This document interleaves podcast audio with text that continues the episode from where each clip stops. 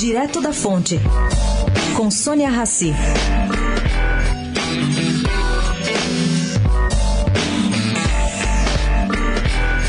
Gente, à primeira vista parece coisa de outro mundo.